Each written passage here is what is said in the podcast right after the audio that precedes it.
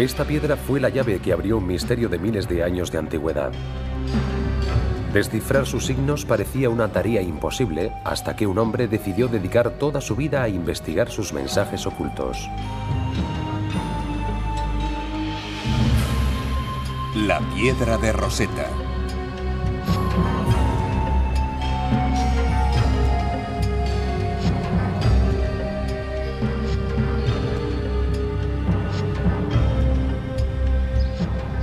El Museo Británico en Londres está repleto de maravillosos tesoros procedentes del antiguo Egipto. Entre estas reliquias hay momias con más de 3.000 años y esculturas colosales en homenaje a los grandes faraones. Pero hay un objeto más valioso. A la entrada de la colección egipcia se encuentra una enorme placa de piedra que podría pasar desapercibida si no fuera por el lugar que ocupa. Su nombre, la Piedra de Rosetta uno de los tesoros más importantes de todos los tiempos. Pero ¿qué es este basalto negro? ¿Y cómo pudo esta aparentemente insignificante piedra cambiar para siempre nuestros conocimientos sobre el pasado de la humanidad? Durante 2000 años, la historia del antiguo Egipto estuvo enterrada bajo las arenas del tiempo. Viajeros y eruditos eran testigos de la existencia de este pueblo misterioso del que apenas se sabía nada. ¿Cómo eran estas personas capaces de construir pirámides gigantescas del tamaño de montañas? ¿A qué dioses dedicaron sus enormes templos grandes como ciudades? ¿Y por qué conservaban a sus muertos enterrándolos con tesoros inimaginables?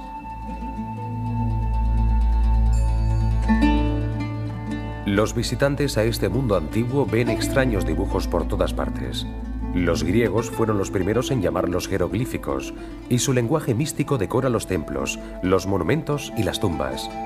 Las paredes están repletas de exóticos dibujos de animales, cabezas humanas y formas desconocidas.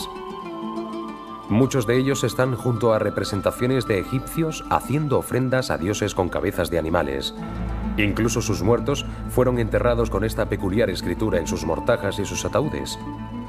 ¿Qué quieren decir estas singulares inscripciones?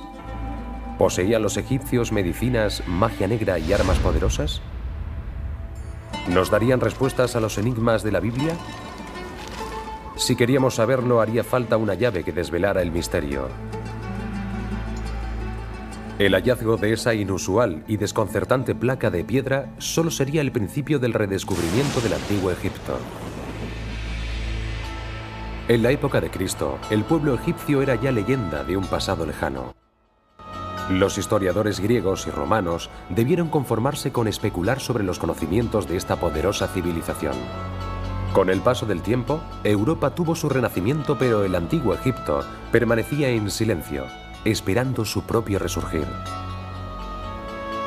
Hizo falta que uno de los hombres más poderosos de todos los tiempos lo despertara de su sueño. Un hombre cuyo liderazgo en la batalla solo podía igualarse con su pasión por la historia. A finales del siglo XVIII, los franceses y los ingleses disputaban una guerra por el dominio del mundo. En 1798, el general Napoleón Bonaparte dio luz verde a la invasión militar de Egipto. Si Francia lograba controlar el puente entre Europa y Asia, controlaría también el comercio y sería la nación más poderosa del globo. Con solo 29 años, Napoleón Bonaparte era ya una leyenda en Francia. Sus victorias sobre el ejército austríaco en Italia habían conseguido para él y su país nuevos poderes hasta ahora desconocidos. La obsesión de Napoleón por la historia y el destino hicieron que Egipto fuera su siguiente objetivo. El 1 de julio de 1798, el ejército de Napoleón llegó a la ciudad portuaria de Alejandría. Junto a 38.000 soldados, iban a bordo de sus barcos 160 de los más destacados científicos y estudiosos de Francia. Raramente tienen las expediciones militares intereses académicos. ¿Cuál era el plan de Napoleón? ¿Por qué le fascinaba tanto el antiguo Egipto? Al igual que Alejandro Magno, ¿Creía que el camino hacia la conquista del mundo debía pasar antes por la anexión de Egipto? Para el egocéntrico general Corso, Egipto era mucho más que uno de los pilares de su imperio. Conocía sus leyendas, su poder y su historia. Esta era la tierra de los faraones. Estos reyes eran considerados dioses por sus súbditos. Gobernaron la civilización más grande del mundo durante 2000 años. Napoleón estaba decidido a aprender sus secretos. Al igual que Julio César, creía que podría ganarse el corazón y la mente de los egipcios. ¿Creía también que podría ser su nuevo faraón? Como miembro del Instituto Francés de Egiptología, Napoleón eligió personalmente a los académicos que formaron su expedición. Mientras sus ejércitos recorrían el Nilo aplastando toda oposición, los eruditos empezaron a trabajar y crearon un instituto en el Cairo. Esta sería la base de operaciones de la expedición académica de Napoleón. Se dispersaron por Egipto para explorar sus tumbas, escalar sus monumentos y estudiar, dibujar y analizar todo cuanto vieran. La avalancha de datos fue increíble. Napoleón exigió que se le informara constantemente. Si se encontraba alguna respuesta a aquellos misterios, él quería conocerla de inmediato.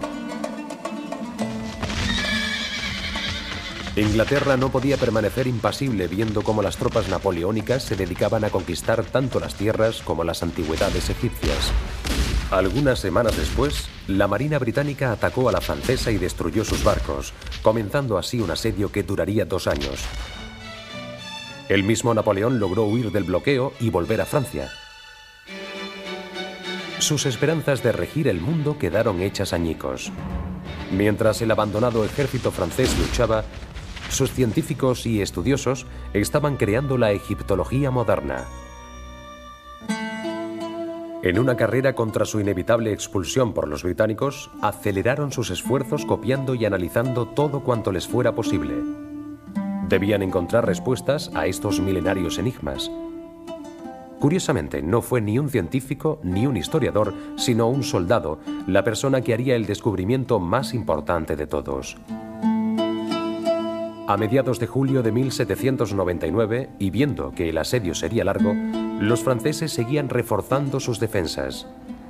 Situada cerca del Nilo, en el lugar donde desemboca hacia el Mediterráneo, se encuentra la ciudad de Rosetta. Con el fin de reconstruir la antigua fortaleza árabe que allí había, los soldados bajo el mando del teniente Pierre Bouchard comenzaron a reparar los muros. Los árabes solían coger materiales de templos antiguos para construir sus propias edificaciones. Oculta entre estas paredes desde la época de los faraones había una enorme plancha de piedra. Mientras los soldados derribaban la antigua defensa árabe, la extraña piedra volvió a ver la luz. Inmediatamente se dieron cuenta de que estaban ante algo poco usual y posiblemente valioso.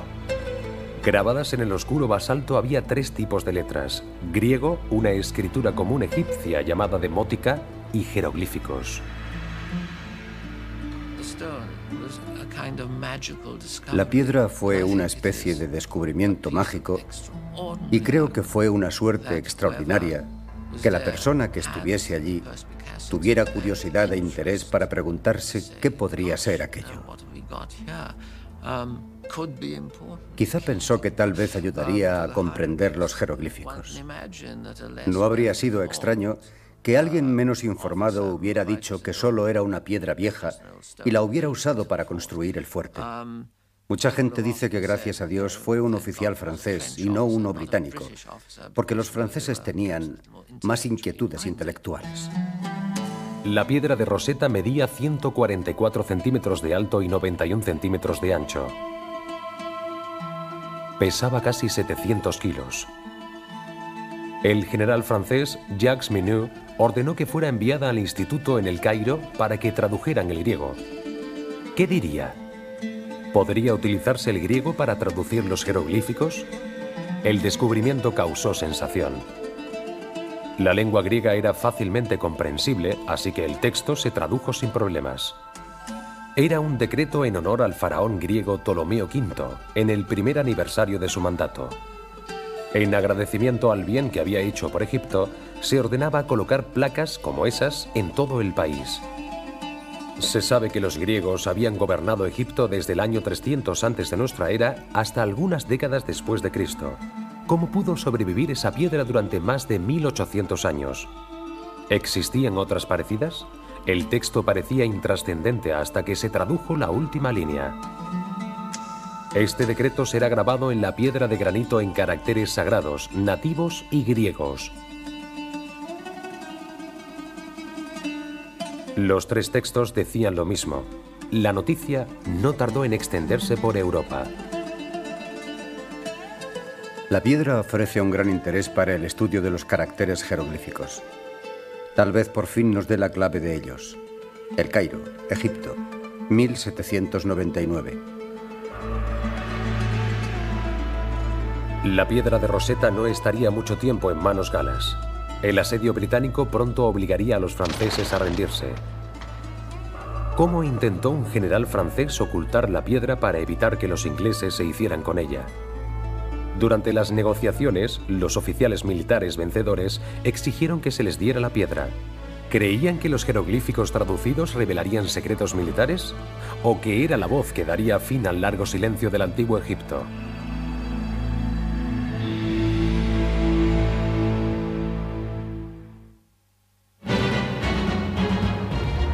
La campaña militar de Napoleón en Egipto fue un completo desastre. 9.000 hombres murieron y la Marina francesa quedó diezmada por la británica.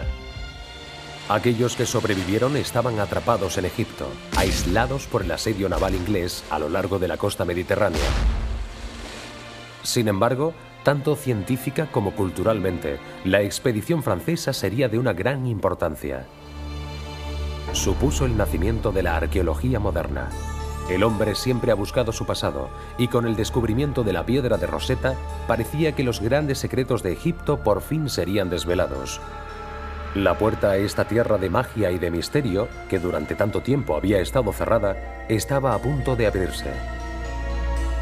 El proceso de descifrado era observado con sumo interés tanto por los militares franceses como por los británicos. Los oficiales galos en Egipto conocían de primera mano el poder y la gloria de los antiguos egipcios. Las pruebas de ello estaban ante sus ojos. Las pirámides y los templos fueron obra de una avanzada civilización. Si la piedra de Rosetta servía para traducir su idioma, ¿podrían también resucitar su pasada gloria para ser adoptada por Francia? ¿Cuánto tardarían los franceses en descifrar la piedra y por tanto leer los jeroglíficos? ¿Podrían desvelar las claves antes de que los ingleses les obligaran a rendirse? Siguiendo órdenes militares, los expertos del instituto se lanzaron a una desesperada carrera por descifrar la piedra. Tenían tres textos, cada uno en una escritura distinta. De arriba a abajo eran jeroglíficos, demótico y griego. En el texto griego se afirma que la información es la misma que en los otros dos. El griego no ofrecía problema alguno, sin embargo había varios obstáculos para traducir los dos textos egipcios. El primero y más importante es que nadie había hablado o escrito las dos lenguas egipcias desde hacía 2000 años. Los franceses no tenían ni idea del significado de aquellos símbolos o palabras. ¿Eran signos fonéticos como en un alfabeto o era un lenguaje ideográfico como el chino? Sin datos anteriores, debían partir de cero un segundo obstáculo era que la piedra estaba rota en la parte superior y en los dos lados. La sección jeroglífica era la que estaba más dañada. Solo quedaban 14 líneas. El texto demótico tenía 32 líneas, pero le faltaba parte del margen derecho.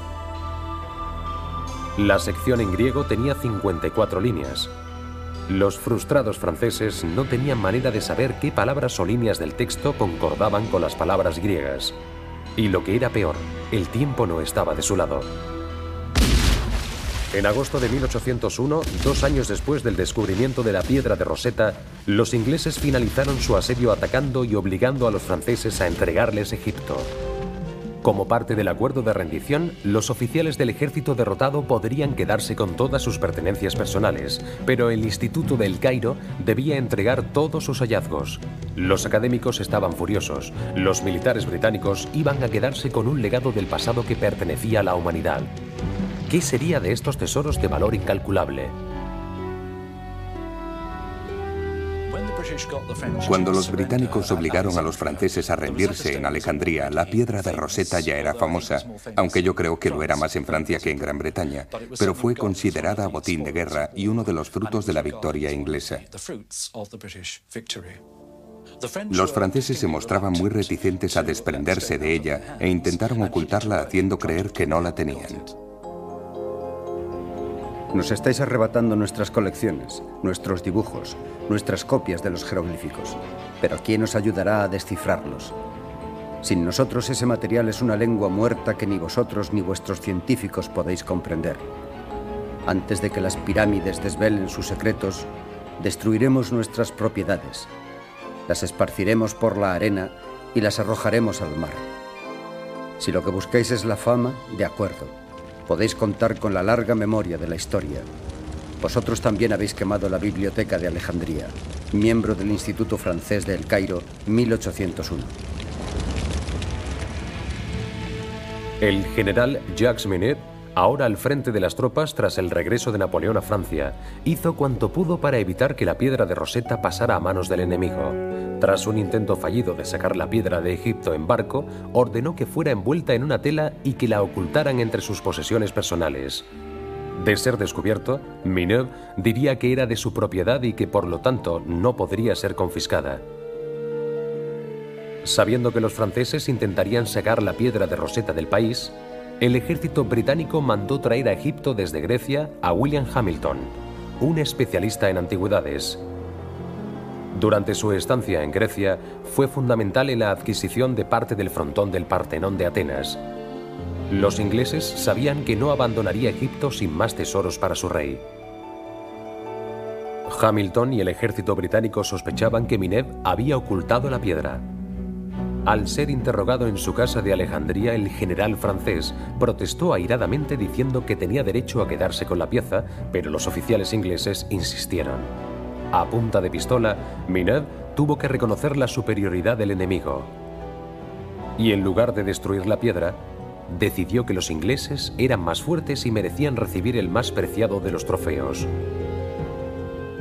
William Hamilton confirmó la autenticidad de la piedra y el ejército británico por fin obtuvo su ansiada recompensa. La piedra de Rosetta fue enviada a Inglaterra de inmediato, llegando en febrero de 1802. Los ingleses tenían ahora la clave, pero los franceses habían hecho copias y la carrera por ver quién sería el primero en descifrar sus misterios ocultos comenzó. Con todo el poder y las riquezas que había en Egipto, la verdadera fama sería para aquel que hallara la respuesta. La expectación era enorme y los más relevantes eruditos se lanzaron a la batalla por ver quién abriría esa puerta. ¿Por qué hubo tantas rivalidades entre amigos? ¿Quiénes fueron los hombres que intentaron descifrar el código y fracasaron? ¿Revelaría alguna vez la piedra de Rosetta sus enigmas? Mientras los franceses y los ingleses se dedicaban a redescubrir Egipto, en otras naciones del mundo tenían lugar acontecimientos históricos.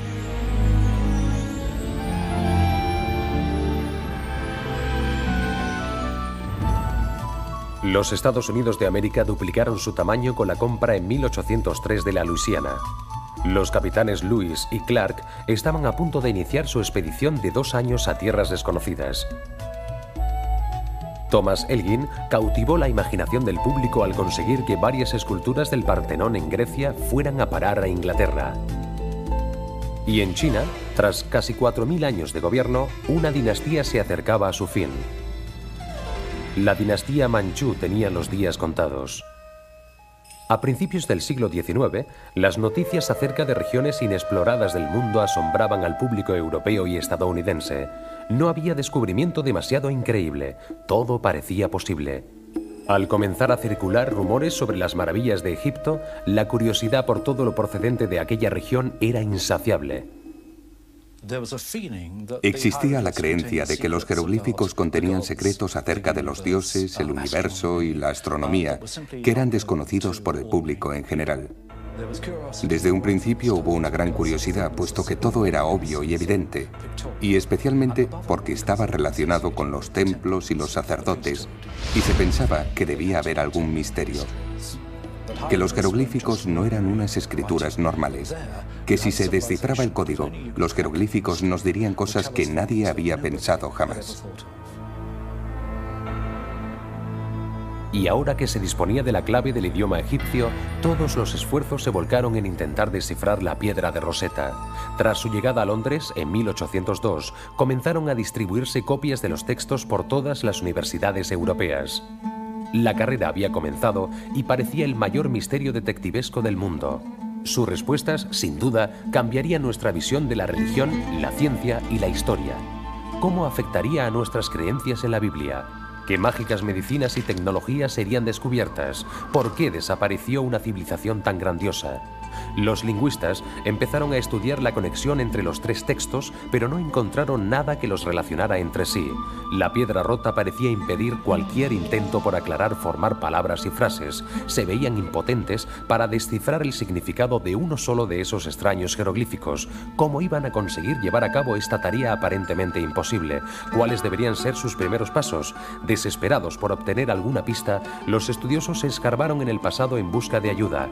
Las primeras observaciones acerca de la lengua egipcia se encontraban en un libro escrito en griego por Orapolo, un supuesto sacerdote egipcio que investigó en profundidad el uso y significado de los jeroglíficos.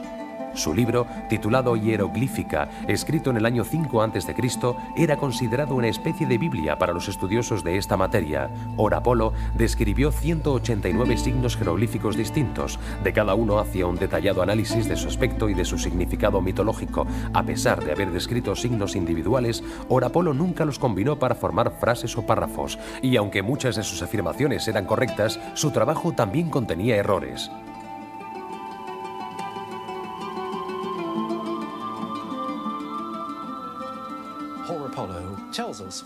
Orapolo nos dejó muchas ideas acertadas, pero algunas de sus explicaciones están equivocadas. Por ejemplo, dijo que en los jeroglíficos egipcios la palabra madre se escribía con un buitre. Y eso es verdad. Pero cuando explica el motivo, dice que en la naturaleza no hay buitres machos, que todos los buitres son hembras. Eso era un gran misterio.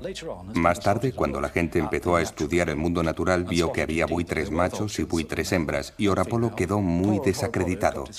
Y las verdades que nos estaba diciendo fueron ignoradas a causa de las razones místicas que la rodeaban. Los eruditos dedicados a descifrar la piedra de Rosetta también se basaron en razonamientos históricos de la Edad Media. Al entrar Europa en el Renacimiento, la influencia religiosa apoyaba la idea de que los jeroglíficos contenían respuestas a los misterios bíblicos. La gente comenzó a interpretar el antiguo Egipto a través de la Biblia. Al ver las pirámides, decían que no eran tumbas para reyes, sino que eran los graneros que José, el de la Biblia, había erigido para recolectar el grano durante los siete años buenos en preparación a los siete años de hambruna que se avecinaban. Por lo tanto, el misterio continuaba, pero todo se resumía en la idea de que reflejaba una historia de la Biblia. Los estudiosos también tuvieron en cuenta la obra de un matemático alemán llamado Atenacias Kercher. A mediados del siglo XVII era la máxima autoridad europea en cuanto a jeroglíficos. Al igual que Orapolo, Kercher describió cada jeroglífico como representación de una idea o de un concepto. A diferencia de Orapolo, Kercher comenzó a combinarlas para formar palabras y frases. Pero Kercher simplemente se inventó las traducciones. Su atractivo estilo literario llegó incluso a hacer creer al Papa que sabía leer la lengua egipcia. Durante más de un siglo y durante la expedición de Napoleón, los estudios del alemán eran considerados como válidos e irrefutables. Los primeros eruditos que intentaron descifrar la piedra de Rosetta se basaban en que los jeroglíficos eran ideogramas, parecidos al sistema de escritura chino. Cada jeroglífico representaba una palabra o una idea. Hasta que se desecharon esas antiguas teorías, la piedra de Rosetta no empezó a desvelar sus secretos. En 1802, el francés Sylvester de Saussy y el sueco Johann Ackerblad fueron los primeros en descartar estas ideas del pasado y enfocar el problema desde otro ángulo. Observaron los jeroglíficos egipcios y dijeron que otras civilizaciones habían escrito de una manera normal y que no entendían por qué los egipcios tendrían que ser distintos. Estudiaron también otros documentos procedentes de Egipto, no solamente los templos, los obeliscos y los jeroglíficos, sino cosas escritas sobre papiros, documentos en papel. Y vieron que los egipcios podrían tener un sistema de escritura normal para escribir cartas normales y corrientes. Pensaron que tal vez su sistema de escritura fuera también racional. Disosi y Akerblad partieron de la premisa de que el demótico utilizaba un sistema de escritura occidental. Cogieron un nombre de palabras griegas que se repetían como él o suyo y la palabra griega. Luego buscaron en el texto demótico esas palabras repetidas más o menos en el mismo sitio. Observaron que donde estas palabras aparecían en el texto griego, se encontraban también en un lugar similar en el demótico. Lo que estos precursores hicieron fue empezar a demostrar que no se trataba de una escritura ideográfica, que había símbolos que representaban letras individuales, que equivalían a letras individuales. Ya no había que verlos como algo esotérico y lleno de significados ocultos. Aunque su primer paso al traducir el texto demótico resultó prometedor, Disosi y Akerblad se rindieron al verse incapaces de descifrar el código jeroglífico. Tres años después del descubrimiento de la piedra de Rosetta, abrir las puertas de los secretos de Egipto estaba resultando mucho más difícil de lo que cualquiera hubiera pensado. Las mentes más privilegiadas de Europa comenzaron a pensar que los misterios de Egipto quedarían ocultos para siempre. Tras el intento fallido de Disosi y Akerblad, pasó una década sin que hubiera una aproximación seria a este asunto. Aunque la fascinación del público por el antiguo Egipto seguía creciendo, la piedra de Rosetta fue prácticamente olvidada. Para aquellos que consideraban descifrar los jeroglíficos, el fracaso de Disosi y de Akerblad suponía una losa tan pesada como la piedra misma. Los especialistas veían que aquello podía ser un gran premio, pero que implicaba un enorme riesgo. Podrían acabar cubiertos de gloria o haciendo el ridículo ante todo el mundo. La mayoría de los eruditos son por naturaleza bastante cautelosos y hacía falta una persona muy especial que se atreviera a decir que no le importaba hacer el ridículo y que intentaría descifrar aquello. La carrera vuelve a ponerse al rojo vivo con la aparición de un adinerado científico inglés que se enfrenta a un joven y obsesionado erudito francés por hallar la clave. Un genio británico decidió dedicar sus vacaciones de verano a descifrar la piedra de Rosetta y fue el primero en leer los jeroglíficos. También conoceremos la leyenda que habla de la predicción de un hechicero afirmando que un muchacho de pueblo sería el que iluminaría el pasado.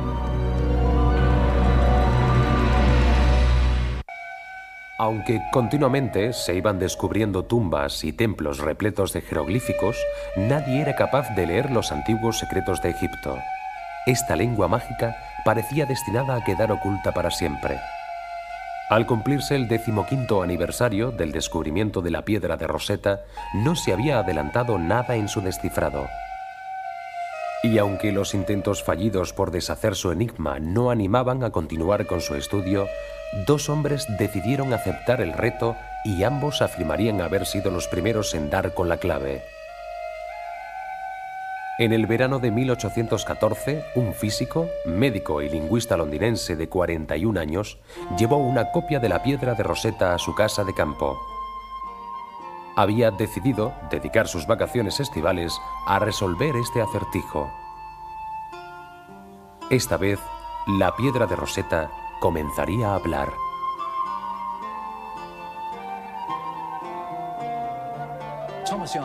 Thomas Young fue una de las personas más interesantes de la historia de Inglaterra. Si hiciéramos una lista de sus logros, resultaría asombrosa. Estudió la luz y cómo se propaga. Propuso una teoría sobre las ondas de luz que sería la base de buena parte de la física moderna. Le interesaba el ojo humano. Le interesaba cómo veía el color. Le interesaba la percepción. Y sus nociones sobre el ojo humano son también la base de gran parte de la óptica moderna. Este hombre fue probablemente el más brillante resuelve problemas jamás nacido en Gran Bretaña. Young creía que el misticismo que rodeaba al antiguo Egipto era una tontería. No creía que fuera a descubrir ningún secreto del universo. Lo que le atrajo de la piedra de Rosetta fue que era un problema, un misterio no resuelto, y quería ser el primero en desvelarlo. Young comenzó concentrándose en las palabras de un modo gráfico. Localizó líneas en el texto griego con palabras que aparecían más de una vez. A continuación, intentó encontrar líneas en el texto demótico que contuvieran grupos de símbolos repetidos las mismas veces. Utilizando esta deducción lógica, Young pudo sistemáticamente identificar 86 traducciones demóticas, incluyendo las palabras rey, Ptolomeo y Egipto. En ese mismo punto se detuvieron Disosi y Ackerblad, pero el éxito inicial de Young le condujo a seguir adelante con sus esfuerzos. Los egiptólogos llevaban mucho tiempo interesados en los jeroglíficos rodeados por una figura ovalada, los llamados cartuchos. Parecían estar colocados estratégicamente dentro y alrededor de los templos y las tumbas. Algunos egiptólogos habían comenzado a especular con el contenido de los cartuchos, si contenían nombres de algún faraón o algún miembro de la familia real. Young se basó en esta idea para trabajar sobre la teoría de que los cartuchos de la piedra de Rosetta contenían el nombre Ptolomeo. La placa era en su honor, así que su nombre debería estar en los cartuchos de la sección de los jeroglíficos. Young pensó que puesto que Ptolomeo era un nombre griego, los egipcios debieron haberlo escrito fonéticamente. Si los jeroglíficos fuesen ideogramas, no tendrían símbolos para los nombres y las palabras extranjeras. Cada cuatro años después de empezar, Young relacionó correctamente las letras griegas del nombre Ptolomeo con los jeroglíficos de uno de los cartuchos. En 1818 fue el primero en conseguir que la piedra hablara. La sección jeroglífica había dicho su primera palabra, Ptolomeo. Mientras su descubrimiento comenzaba a llamar la atención del público, al otro lado del Canal de la Mancha, en Francia, otro hombre estaba obsesionado con descifrar la piedra de Rosetta. Alguien al que Young en principio alentó, pero al que al final lamentaría haber ayudado. La obra de Thomas Young era muy conocida, no solo en Inglaterra, sino también en otros países. Había enviado copias de su trabajo a varios eruditos de todo el continente y, por supuesto, también a París.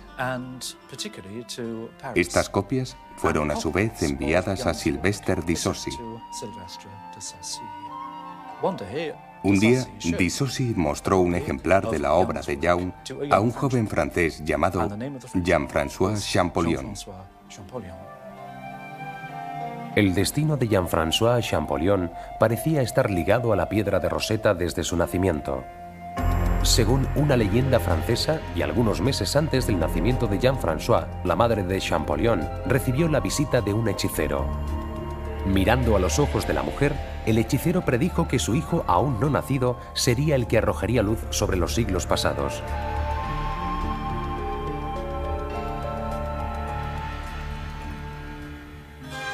Champollion nació en Figet, Francia, en 1790 y era hijo de un librero de pueblo. Cuando tenía 11 años, se encontraba interno en un colegio de Grenoble y la expedición de Napoleón a Egipto cautivó la imaginación de todos los franceses. El hermano mayor de Champollion, Jacques Joseph, le contaba relatos acerca de las glorias y los misterios de aquella región a su hermano menor. Cuando el joven Champollion recibió una copia de la piedra de Rosetta de un primo suyo, que había ido a Egipto como miembro de la expedición, el muchacho quedó sorprendido. Jean-François se prometió a sí mismo que algún día leería los jeroglíficos, y para ello debía descifrar la piedra de Rosetta. Todo su interés se volcó por tanto en este objetivo. Perdió todo su interés por las demás asignaturas. Los idiomas se convirtieron en su única obsesión. Sus estudios se habían centrado en las lenguas orientales y de Oriente Medio, sobre todo el copto. El copto fue un idioma hablado por los cristianos de Egipto y que se escribía con caracteres griegos. Cuando tenía 14 años, Champollion trabajaba demasiado en los jeroglíficos egipcios, dejando de lado sus otros estudios. Y fue entonces cuando tuvo lo que hoy llamaríamos una crisis nerviosa. Fue enviado al campo para que se recuperara y escribió una carta a su hermano mayor diciéndole que aquello era muy aburrido y que le enviara una gramática china. Así de obsesiva era la personalidad de Champollion. Los primeros estudios de Champollion se centraron en el descifrado del idioma demótico y su relación con el copto. Antes creía que los jeroglíficos eran simbólicos, que eran misteriosos y que no podrían ser descifrados utilizando métodos tradicionales. Pero casi al mismo tiempo que Young, Champollion comenzó a ver que había alguna relación entre los nombres griegos y los cartuchos jeroglíficos. Al tener noticias de las investigaciones de Young, Champollion vio enseguida que eran acertadas, así que partió de las teorías del inglés y decidió ahondar en ellas. Tras conseguir la inscripción de un cartucho conocido de Cleopatra del templo de Filet, Champollion dedujo que si Ptolomeo y Cleopatra tenían letras en común, sus jeroglíficos deberían tener también signos parecidos. Cuando los comparó con los jeroglíficos, descubrió los signos que representaban la P, la L y la O. Champollion había demostrado la teoría de Young de que los nombres extranjeros se escribían fonéticamente en el lenguaje jeroglífico. La puerta estaba abierta y el francés podía ya atravesarla. Champollion vio que Young tenía razón, que podía demostrar cómo se escribían con jeroglíficos los nombres de los gobernantes griegos de Egipto. Pero eso era solo un aspecto. Puede que fuera solamente el modo utilizado en tiempos más cercanos para escribir nombres extranjeros. La cuestión era saber si los jeroglíficos de periodos anteriores seguían también ese sistema. Champollion estudió una copia de una inscripción procedente del gran templo de Karnak. En ella aparecía el nombre de rey repetido en varias ocasiones. El nombre del monarca estaba escrito con tres signos. En la parte superior había un disco solar. Champollion sabía que en copto el nombre del sol en el antiguo Egipto se pronunciaba Ra. Y en la parte inferior había un signo que Thomas Young había identificado como la letra S. Estaba escrito dos veces. Tenía pues el nombre de un rey que empezaba por Ra y acababa en S. El signo del medio era el más complicado. No había sido descifrado por Young ni por nadie más. Pero Champollion lo localizó en la piedra de Rosetta. Aparecía varias veces, y en todas las ocasiones la traducción correspondiente en griego era la idea de nacimiento o nacer. Champollion sabía que en copto, mese significaba dar a luz. Y así averiguó el nombre del rey. Empezaba por Ra, en medio era mese y acababa en ese. Champollion conocía los nombres de los reyes de Egipto y sabía que había habido un famoso rey en el trono de Egipto al que llamaban Ramesés. De pronto se dio cuenta de que había descubierto la clave de todo. Su dominio del copto, el alfabeto descifrado por Thomas Young y su inmenso conocimiento acerca del antiguo Egipto le dieron las herramientas necesarias para su trabajo. Y creo que fue entonces cuando dijo aquello de lo conseguí. La reacción de Young al descubrimiento de Champollion fue ambivalente. Por un lado se alegraba de que alguien siguiera su ejemplo, pero le enfureció que Champollion se negara a reconocer el papel que Young había jugado en ello. Es posible que el francés tuviera las mismas ideas, pero su trabajo no había sido publicado y el de Young sí. Cuando Champollion por fin publicó sus resultados, se convirtió en la admiración de París. Toda Francia celebró que fuera un compatriota el primero en descifrar los jeroglíficos. Pero Champollion no deseaba entrar en ninguna controversia. Su tremenda afición al trabajo no hizo más que crecer y continuó estudiando con la misma tenacidad y empeño. Estaba decidido a reunir una lista completa de todos los faraones y las fechas en que estuvieron en el trono. En 1824, Champollion había formado un alfabeto jeroglífico que contenía 21 letras. Todo su trabajo lo había hecho sentado ante un escritorio rodeado de copias hechas por otros, ¿Qué ocurriría cuando fuera a Egipto y viera los jeroglíficos con sus propios ojos? ¿Podría realmente hacer que hablaran?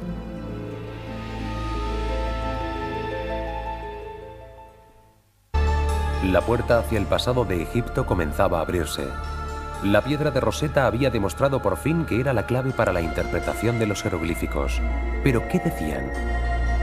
¿Qué secretos y misterios revelarían? La publicación de los hallazgos de Jean-François Champollion le valieron el reconocimiento nacional. Anteriormente, la Academia Francesa le había considerado un loco obsesivo, dedicado en vano a llegar a ninguna parte, pero ahora, de pronto, era un héroe. El gobierno galo pidió a Champollion que asesorara la compra de la magnífica colección del egiptólogo inglés Henry Saus. Tras su incorporación al Museo del Louvre en 1827, Champollion fue nombrado primer conservador de la sección de antigüedades egipcias. Sin embargo, tenía ambiciones más grandes que dedicarse a hacer inventarios en un museo. Quería viajar a Egipto. En 1828, y con la ayuda del Museo de Turín, Champollion organizó una expedición para recorrer el río Nilo. Sería la mayor aventura científica en Egipto desde la de Napoleón. Fue su primer contacto. Un contacto absolutamente impactante con los monumentos de Egipto. Y naturalmente los recorrió como si hubiera enloquecido. Identificó numerosos cartuchos, ya que en ese momento estaba obsesionado con intentar establecer las fechas de los monumentos y el orden de los reinados, puesto que entonces no se tenía un conocimiento tan exhaustivo de la historia de Egipto y debían basarse en lo que aportaban los monumentos. El viaje de Champollion demostró sin ningún género de dudas que sus métodos eran acertados. Podía leer el antiguo idioma egipcio descrito en las paredes. Sus esfuerzos realizados para traducir los jeroglíficos supusieron el nacimiento de la egiptología moderna. Egipto dejó de ser una tierra de silencio. Ahora nos estaba hablando desde su pasado. Los nombres de faraones como Ramsés, y Tutmosis eran hasta entonces legendarios, pero por fin podrían identificarse sus rostros. Sabemos cuándo gobernaron y en qué templos oraron. Al volver a París, Champollion continuó su trabajo. Tenían ya suficiente material para escribir una historia definitiva de Egipto. Desgraciadamente, no pudo culminar su obra. El 4 de marzo de 1832, Jean-François Champollion murió. Champollion nunca tuvo ninguna duda acerca de su habilidad ni de sus logros. Y aunque murió con solo 42 años, al final de su vida se reconoció todo cuanto había hecho. Y Francia creó con gran acierto una cátedra de egiptología para él, la primera del mundo. Así que murió sabiendo que sus esfuerzos no habían pasado desapercibidos. Buena parte de la obra de Champollion quedó inconclusa al morir, pero su hermano la reunió y la publicó en homenaje al genio de la familia. Champollion fue el primero en centrarse en la historia de los faraones egipcios y los demás emplearon su legado para estudiar lenguas demóticas y jeroglíficas. La cantidad de material escrito en las paredes y papiros era tremenda. Con el paso de los años, la historia social, política y económica del antiguo Egipto comenzó a ser comprendida. Pero lo que más sorprendió fueron los escritos personales. Hemos aprendido que al ver a los antiguos egipcios nos vemos reflejados a nosotros mismos. Poco a poco comenzamos a ver que los egipcios eran como todos nosotros. Escribían cartas al director de su banco, escribían cartas a los recaudadores de impuestos, se escribían cartas entre sí tratando aspectos normales de su vida cotidiana. Tuvieron una literatura no muy diferente a la nuestra. La piedra de Rosetta devolvió a la vida tanto la historia del antiguo Egipto como la de la humanidad. Aunque hace ya más de 170 años que se descifró, solo nos encontramos en la superficie que cubre misteriosos tesoros ocultos. A pesar de los espectaculares tesoros hallados en la tumba de Tutankamón en 1922 y de la impresionante tumba de los hijos de Ramsés el Grande, descubierta en 1995, el antiguo Egipto aún nos deparará nuevas y asombrosas sorpresas. La piedra de Rosetta es el puente que une el periodo en el que todo cuanto sabíamos acerca de nuestros orígenes estaba en la Biblia o en textos griegos y romanos y el actual.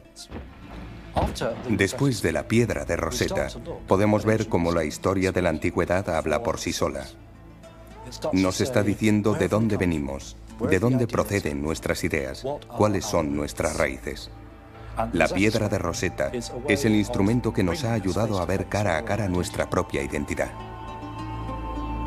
Hoy, y gracias a los extraordinarios esfuerzos de hombres como Napoleón Bonaparte, Thomas Young y Jean-François Champollion, el enigma de la piedra de Rosetta ha quedado desvelado. Con ella, el idioma y los misterios de los antiguos egipcios pueden ser comprendidos por todos.